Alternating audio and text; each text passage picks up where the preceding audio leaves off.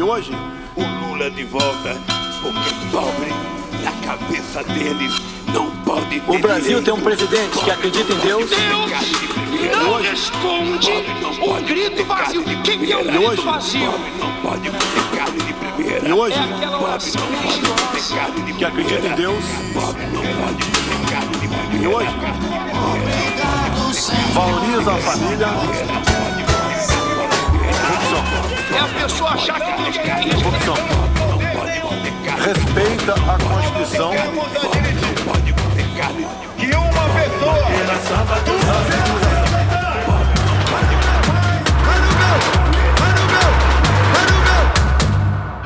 Hola, sean bienvenidos a Cuenta Regresiva, el podcast sobre las elecciones presidenciales de Brasil el año que viene, el año 22.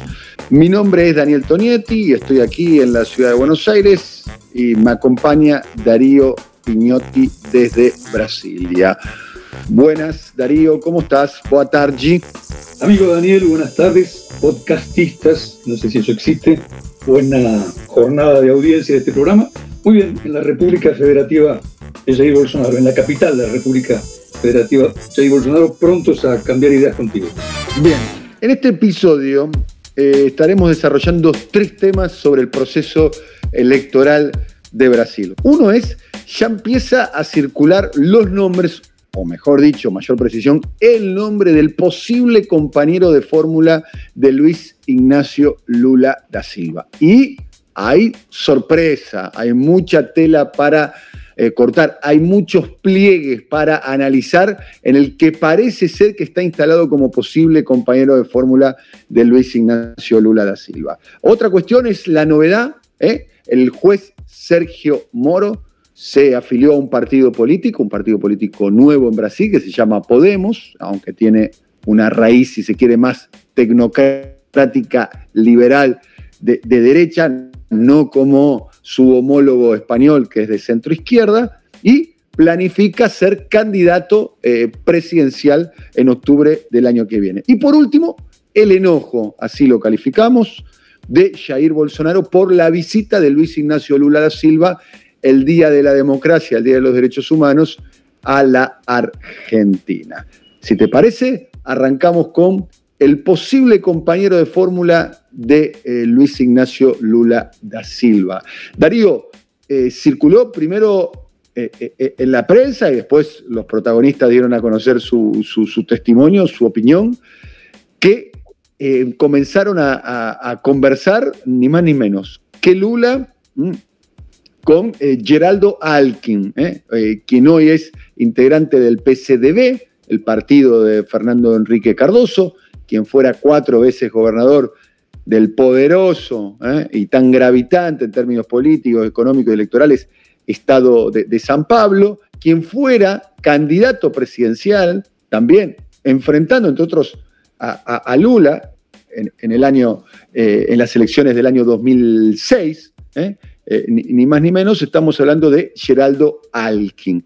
¿Qué hay detrás?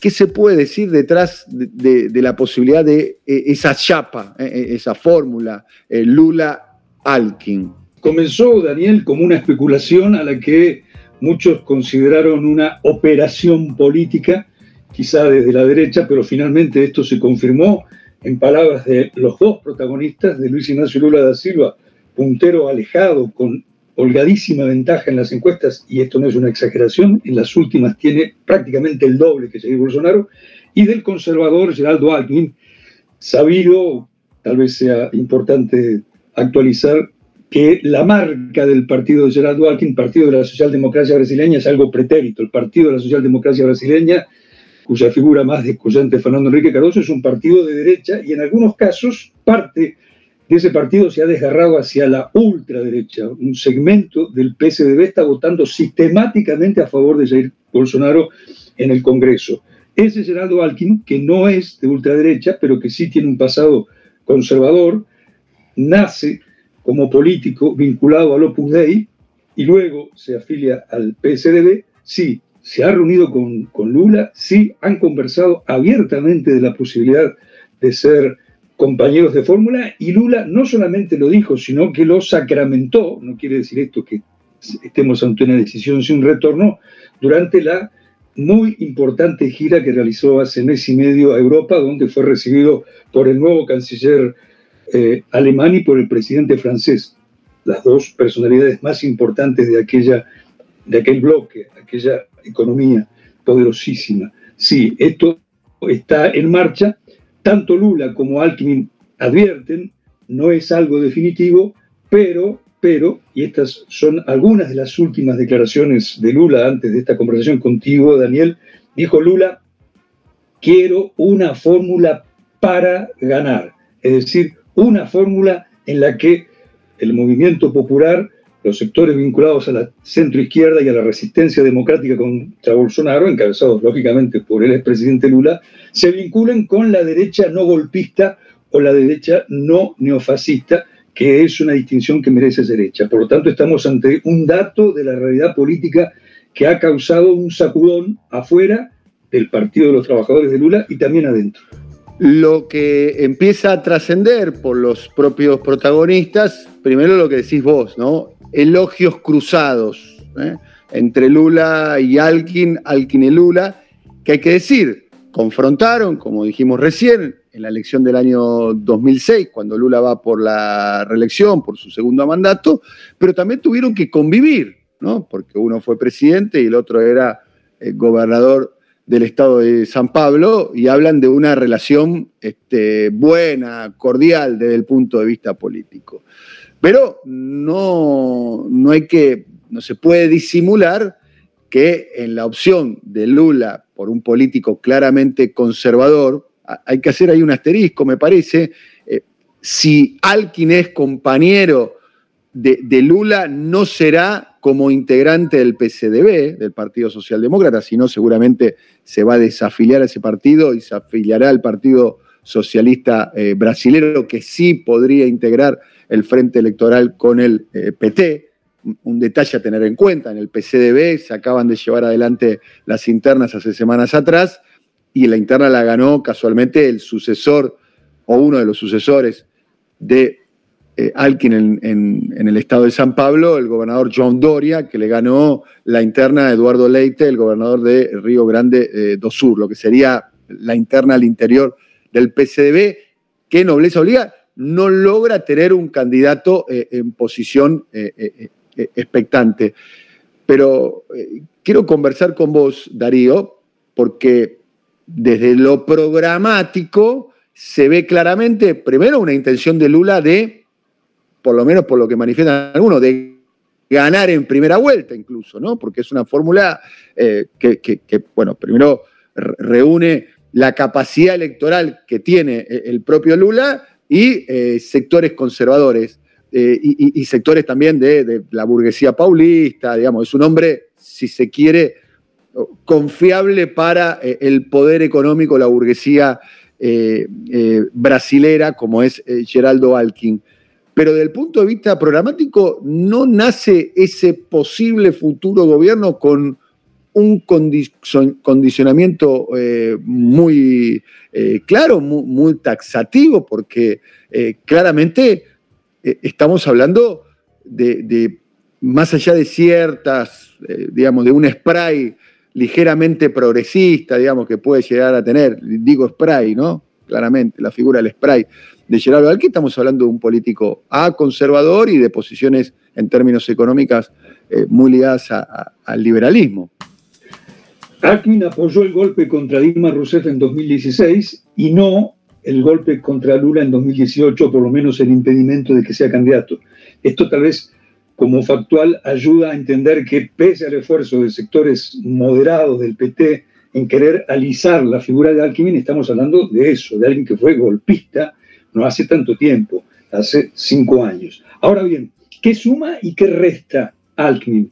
Lula, el político más importante de Brasil y quien si hubiera en este país una democracia de libro, ya tendría casi las elecciones ganadas, o por lo menos sería un candidato absolutamente favorito, necesita para poder llegar a las elecciones, que se parecen más que nunca a un campo minado donde el adversario cuenta con poder político y poder militar, y esto no es poca cosa, limar o fracturar o generar fisuras en el, en el frente conservador. Eso es lo que le da Alpin a Lula. Votos, tal vez no. Lula tiene los suficientes, insisto, la última encuesta de eh, eh, la, segunda semana de diciembre lo da Lula en una de las simulaciones con el 48% de intenciones de voto totales. Como en Brasil se cuentan solo los válidos, Lula ganaría en primera vuelta. Así está hoy Lula. Pues bien, ¿pero por qué no ganaría? Porque aquellos mismos grupos financieros,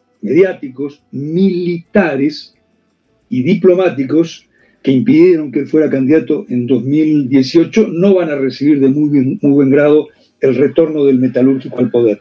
Y con Geraldo Alckmin como vice, parte de esos grupos, parte de ese complot pudiera desarmarse. Esto, cuando uno lo escucha en boca de petistas, suena a veces a un análisis realista y a veces a un deseo. Es decir, ¿se podrá fracturar el bloque golpista de 2016-2018 que llevó a la victoria casi fraudulenta de Jair Bolsonaro? Pues bien, para eso es que Lula precisa de Alckmin, para tener interlocución con banqueros y con grupos de la burguesía industrial y también con algunos sectores de la burguesía del agronegocio, la más conservadora, la que sueña con convertir a Brasil en el granero del mundo y en un Far West político y social. Allí está la ventaja que obtendría Lula sumando a Alckmin. ¿Quién gana y quién pierde?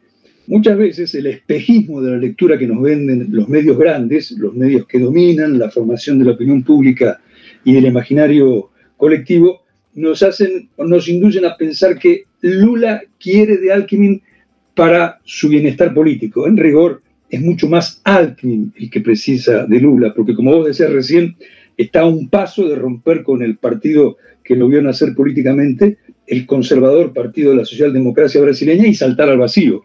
Pudiera emigrar al Partido Socialista o pudiera emigrar a un partido que, cuidado con las siglas, se llama Partido de la Socialdemocracia, parecido al de la Socialdemocracia Brasileña, pero más conservador aún. Es decir, Alckmin está huérfano de partido. Claro que en San Pablo, el principal colegio electoral con el 22% del patrón nacional, del padrón nacional, y con un Producto Bruto espantoso, equivalente al de Argentina, Alckmin es alguien que si fuera candidato a gobernador tiene el 30% de las intenciones de voto y sería el más votado.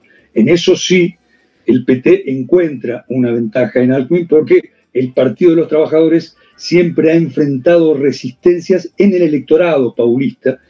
San Pablo, una provincia de 46 millones de habitantes que además de tener una megalópolis como San Pablo con 12 millones, tiene un interior muy conservador.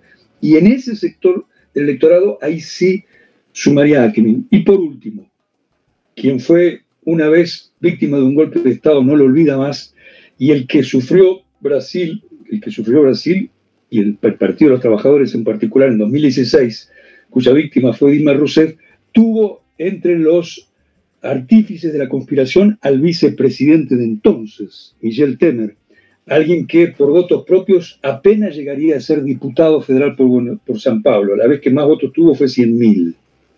Dilma Rousseff superó los 54 millones. Y así llegó Michel Temer al gobierno. Otra pregunta que flota y que no se disimula es, ¿Alckmin será tan infiel como Temer? Los petistas quieren creer que no.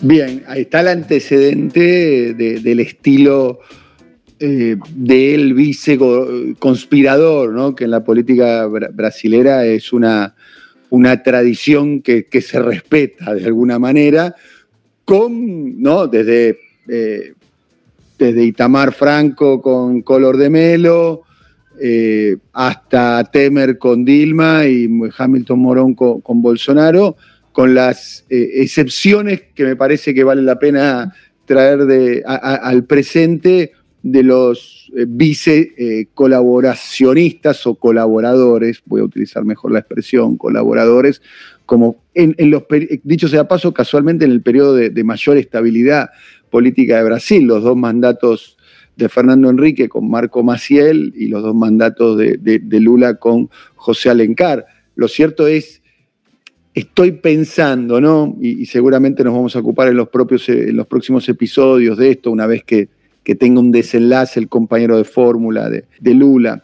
Aquel Lula, eh, previo a entregarse a la Policía Federal y previo a su detención en el conurbano de, de San Pablo, en la sede de los metalúrgicos, en San Bernardo dos Campos, eh, eh, eh, en un camión vociferando, ¿no? volviendo al mitin, el Lula casi en un puente a través del tiempo, en un pasaje a través del tiempo vinculado a, al Lula de los 80, ¿no? que levanta, por un lado, le, levanta el brazo a Manuela Dávila, ¿no? Le levanta el brazo a Guillermo Boulos, ¿no?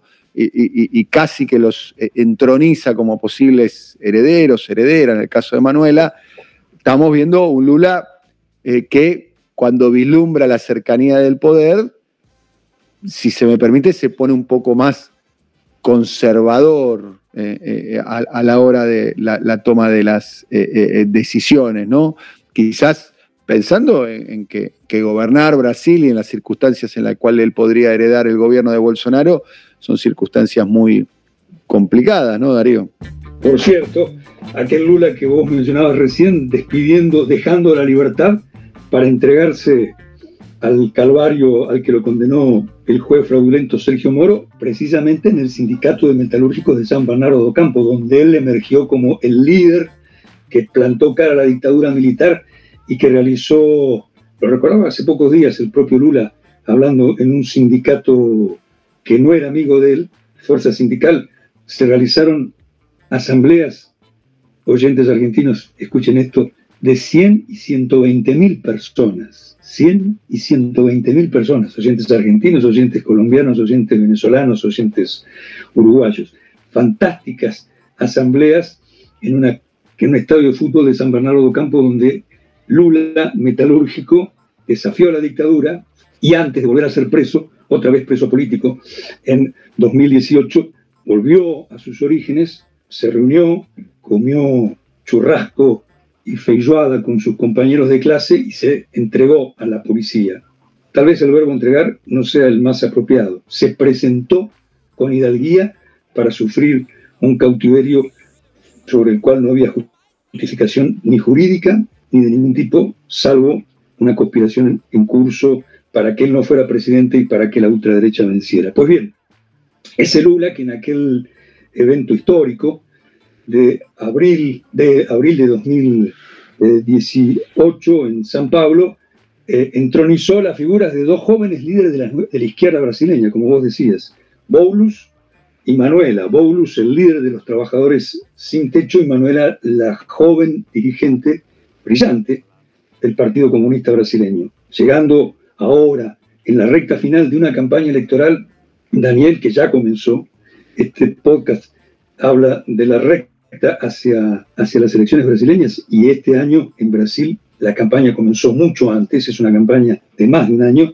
comprende como el inteligente político que es y como el brillante, sagaz analista que es Lula, además de un liderazgo popular que no se compara con nadie, que para poder restituir el orden democrático en Brasil, esta es su lectura, y tal vez sea una lectura a tener en cuenta por venir de quien viene, no basta con un frente en el que solo haya partidos de izquierda o democráticos populares, del Partido de los Trabajadores al PSOL, al Partido Socialista. Hay que sumar a la derecha.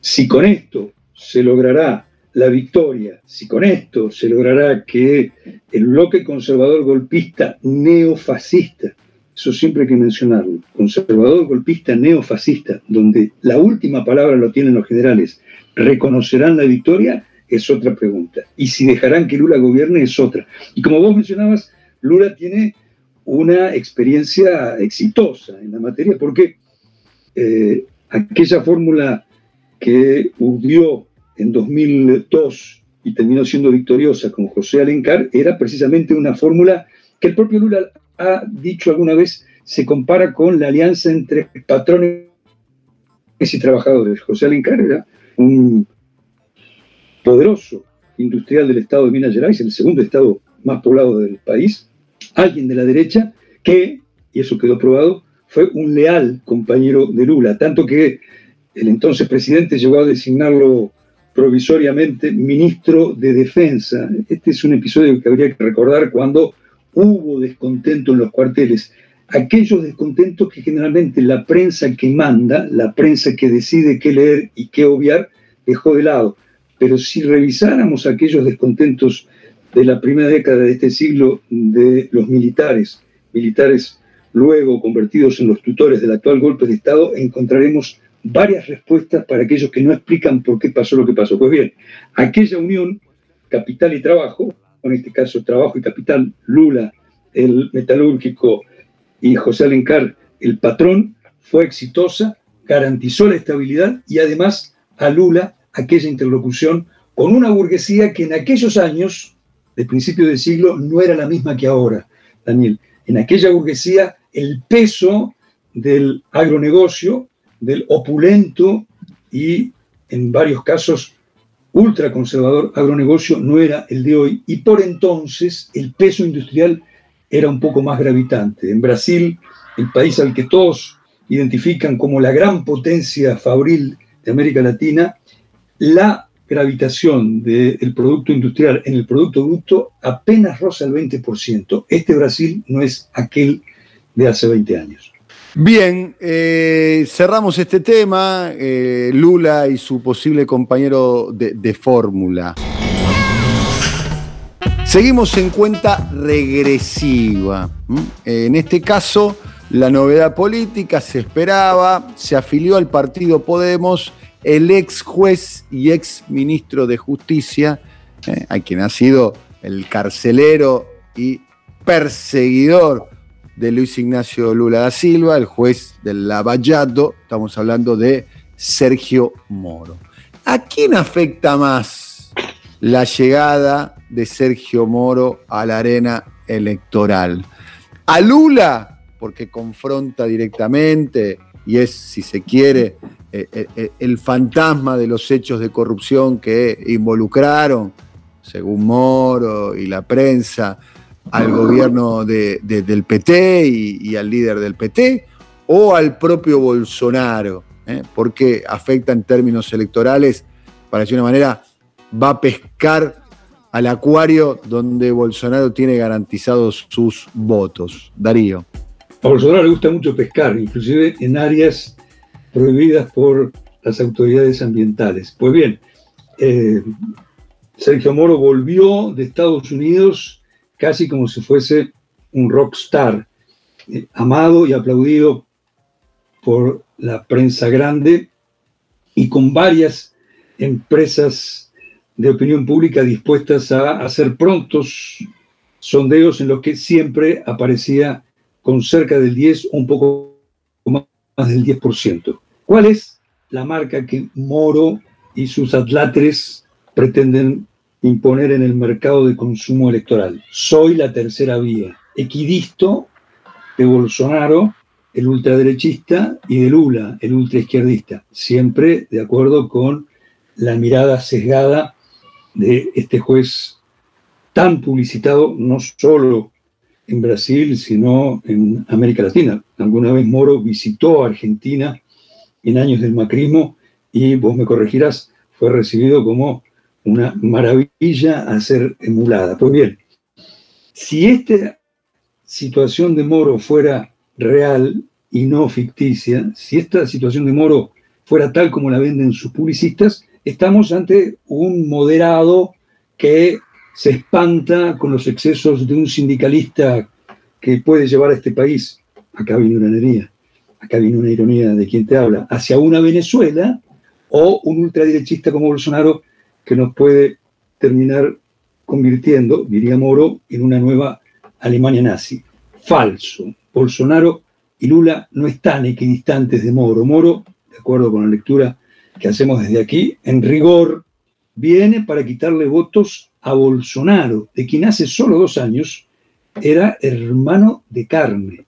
Bolsonaro y Moro, si hay que buscar a aquellos que se beneficiaron con el golpe de 2016 y el segundo semigolpe o el segundo golpe de 2018 fueron los que mejor renta obtuvieron. Moro impidiendo que Lula fuera candidato y según trascendidos muy verosímiles, tomando decisiones en consulta con emisarios de Bolsonaro. Mucho de la victoria casi fraudulenta de Bolsonaro en 2018, cuando Lula no pudo salir de la cárcel y no pudo ser candidato, se la debe el actual presidente Bolsonaro a Moro, que de buenas a primeras descubre o se descubre como alguien que no es de ultraderecha. Insisto, Moro viene para arrebatarle votos de derecha extrema o de ultraderecha a Bolsonaro y no votos del campo democrático, sean de izquierda o de centro izquierda, a Lula. Difícilmente le haga la presencia de Moro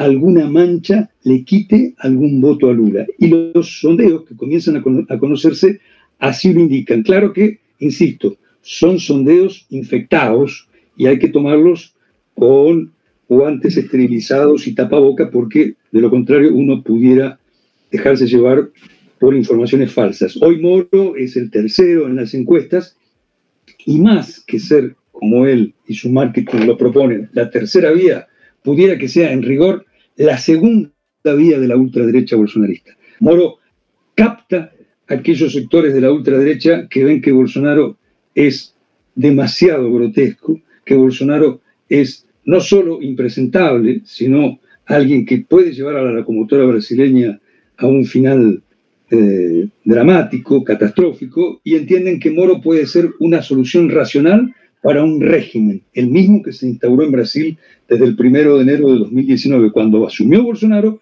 y designó a Moro como su superministro de Justicia y Seguridad Pública. Esto, además, se apoya en hechos. Sectores del generalato han dado a conocer, algunos aquí se lo dicen a los periodistas en manera de off the record, y otros generales aquí en Brasilia lo han dicho.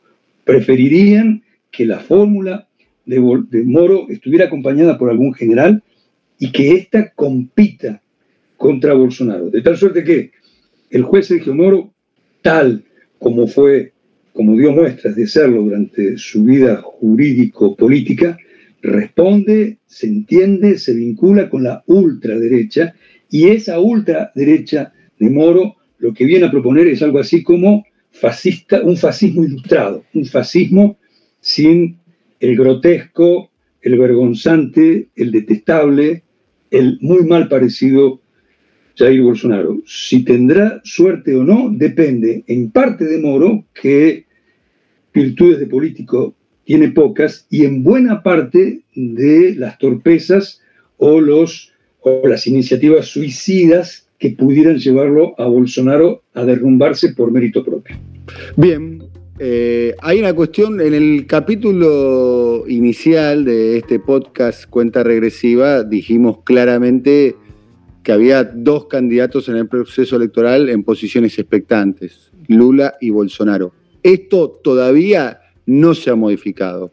Hasta ahora, Darío es Lula, Bolsonaro, en ese orden, en todos los estudios de opinión pública, y el resto de los jugadores que andan ahí dando vuelta, eh, Joan Doria, Sergio Moro, por ahora están en boxes. Eh, por, ahora no están en una posición competitiva. Falta mucho para que se consuma el proceso electoral. Las elecciones van a ser el primer domingo de, octubre del año que viene, pero eh, el escenario que se vislumbraba en un inicio parece confirmado. Y otra cuestión para decir acerca de Sergio Moro, lo que vos apuntabas, hay que ver si tiene el cuero curtido para una campaña electoral, cosa que en el caso de Jair Bolsonaro está verificado, es, es un hombre con una enorme audacia y es un gran comunicador, para dar un ejemplo, y además tiene el atributo de ser presidente y contar con los recursos y la capacidad de iniciativa que tiene alguien que está en el control del Estado. Y después, del otro lado, ni más ni menos que tiene a, a la persona más relevante de la historia de Brasil o de la historia contemporánea de Brasil como mínimo, como Lula. Y otro detalle que tiene en su contra eh, Sergio Moro, va a quedar en el fuego cruzado. Va a quedar en el fuego cruzado porque por un lado es un enemigo declarado de todo el dispositivo, lo que se llama el gabinete del odio de, Bolsonaro en redes sociales y, y, demás, que está, eso está muy articulado, muy aceitado ¿no? Eh, con, la fake news, con, el ataque en redes y demás, y va a quedar también a, merced, porque es un enemigo público número uno, del, propio, del propio Lula. Habría que ver cómo eh, resiste esa eh, presión Sergio Moro.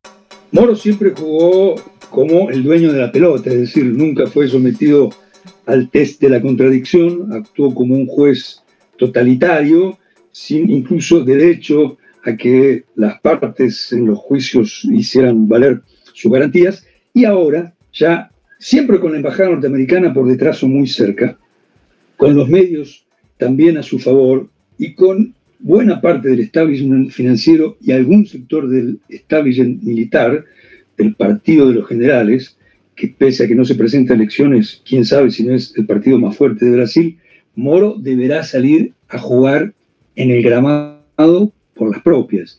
Y se observa que es un hombre ciertamente flaco de talento, flaco de repentización, y cuando habla por las suyas suele soltar algunas expresiones francamente fascistas o de ultraderecha. Ejemplo al canto.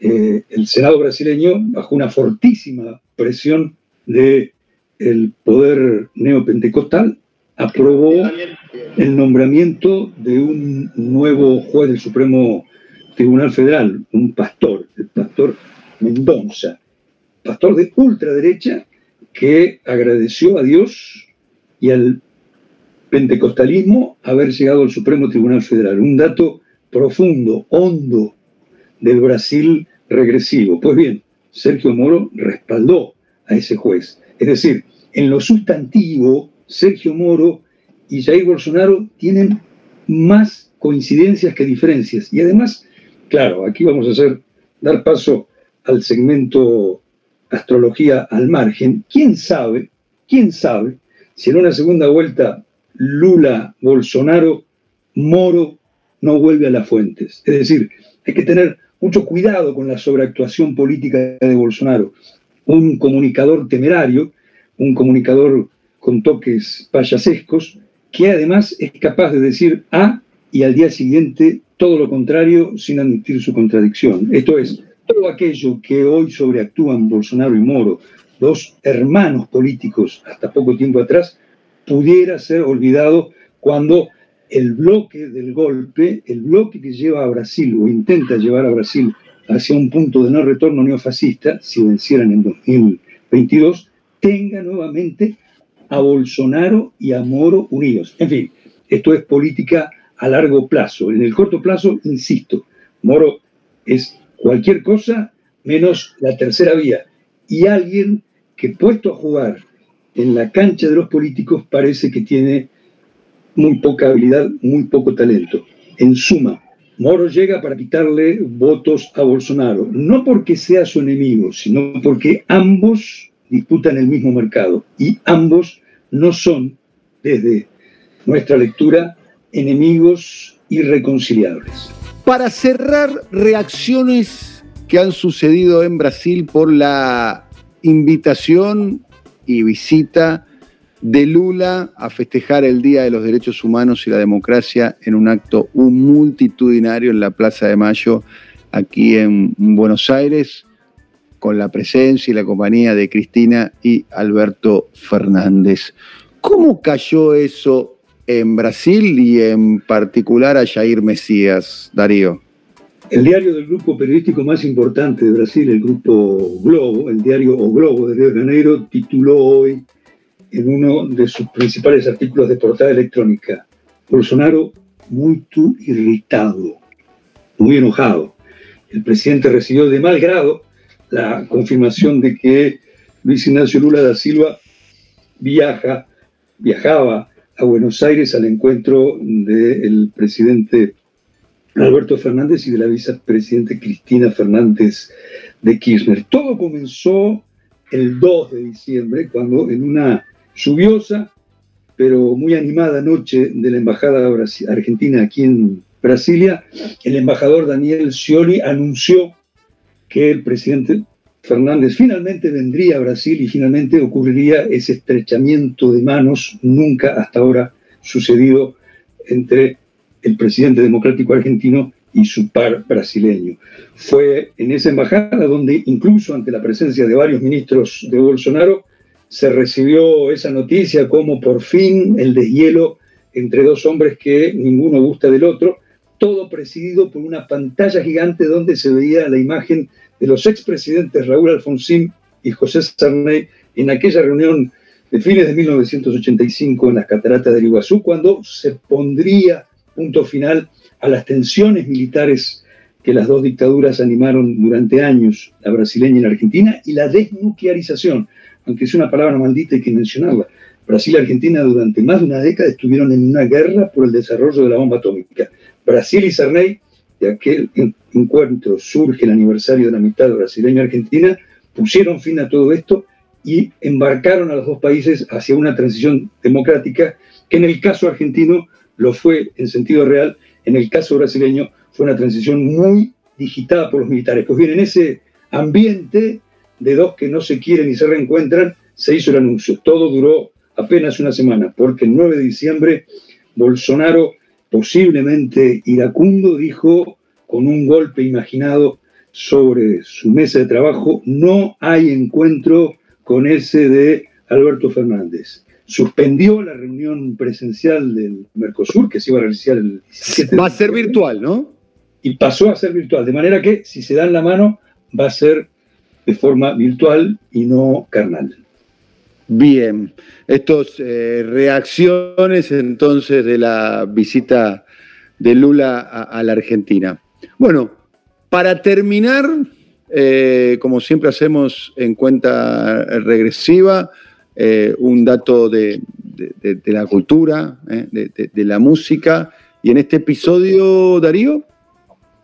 De la música de los tiempos, cada tiempo político, cada tiempo social dicen los que han estudiado el tema y de los que uno solamente... Uno piensa en Brasil y piensa en samba o bossa nova. Exactamente. O en los años 2000, una versión popular del samba que era el pagodi, aquella música que baja, el pagodi, que baja de los morros de Río de Janeiro, inclusive de la música popular de los morros, de los jóvenes ascendidos a clase media, que se llamaba la música de la ostentación, donde los muchachitos contaban que con su dinero se comprarían cadenas doradas y Rolls Royces imaginarios. Eran los tiempos en que la economía crecía, que Lula tenía el 80% de aprobación y que la desocupación estaba bastante por debajo del 10%. Este es otro Brasil, es el Brasil con 20 millones de desocupados y desencantados y con 19 millones de hambrientos, donde los únicos que se enriquecen son los uh, super empresarios del agronegocio, los nuevos cowboys del centro oeste y de la Amazonia, donde la producción de soja y de ganado da alimento a China y Europa. De ahí, de ahí, no solamente surge el ritmo del momento, en cualquier acto que vayamos aquí en Brasilia, inclusive el de la semana pasada en la Embajada Argentina, la música que manda es el, tomemos nota, sertanejo algo así como una especie de country a la tropical. Algo de country. el es el desierto, ¿no? Exacto. Es, es, algo así la música, como bien vos dijiste, como la música country, ¿no? Un poco melancólica, romántica y, bailable, ¿no? Exactamente, exactamente, con amores muy dramáticos, traiciones, muertes, y lo que ha hecho de esta música, además, eh, la música que hoy por hoy tiene más suceso en el mercado. Hoy es la música más popular en Brasil. Es la música, cuando alguien llega a Brasil, esa es la música del momento y es la música que baila Bolsonaro cuando se pone botas tejanas y sus hijos cuando juegan a ser los cowboys, los nuevos cowboys. Hubo hace más de un mes un hecho dramático, el fallecimiento de la pop, de la reina del sertanejo, de la reina de este ritmo que, insisto, a salvo de que este podcast sea escuchado por algún antropólogo, podríamos decir que es una combinación, una mixtura de un country, de una música popular de raíz agrario eh, y de el pop. Ella se llamaba Marilia Mendoza, sus números de ventas son realmente impresionantes, algunos de sus, de sus cortes han tenido 150, 200 millones de, de visitas, y pese a que ella era la reina del sertanejo, había mostrado, eh, muy joven por otra parte, había mostrado tener identidad propia. No era, y esto para sorpresa de todos, porque de cada 10 estrellas del sertanejo, 9 son bolsonaristas, ella no era bolsonarista e inclusive en algunas de sus letras había despotricado contra el machismo que campea en este tipo de música. La muerte de Manilia fue muy sentida, fue algo que repercutió en personajes de la música en general, inclusive hasta en próceres de la música popular brasileña como Caetano Veloso y otros, y Gilberto Gil, y hizo que el país durante tres días llorara la muerte de esta joven cantante de 26 años en un accidente eh, aeronáutico ocurrido en el estado de Minas Gerais, un estado también donde el agronegocio es muy fuerte. Ella vivía en el estado que por antonomasia representa al agronegocio, que es el estado de Goiás, vecino con Brasilia. Ese es de alguna manera el semblante de la crónica de la cultura y del estado del inconsciente colectivo de este Brasil bolsonarizado. Nos despedimos entonces escuchando a Marilia Mendoza, la expresión de la música sertaneja. Será hasta la próxima, Darío. Un gran abrazo, amigo Daniel. Hasta la próxima. Hasta la próxima a todos.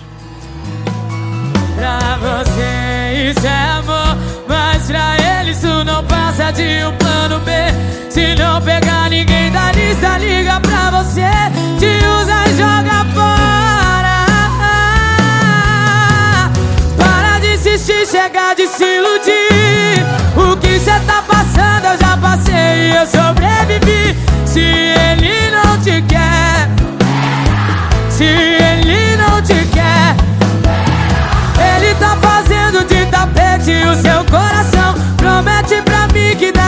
vez você vai falar não. De mulher pra mulher, supera. De mulher pra mulher, supera. Ei, Manaus, como é que eu supero vocês? Fala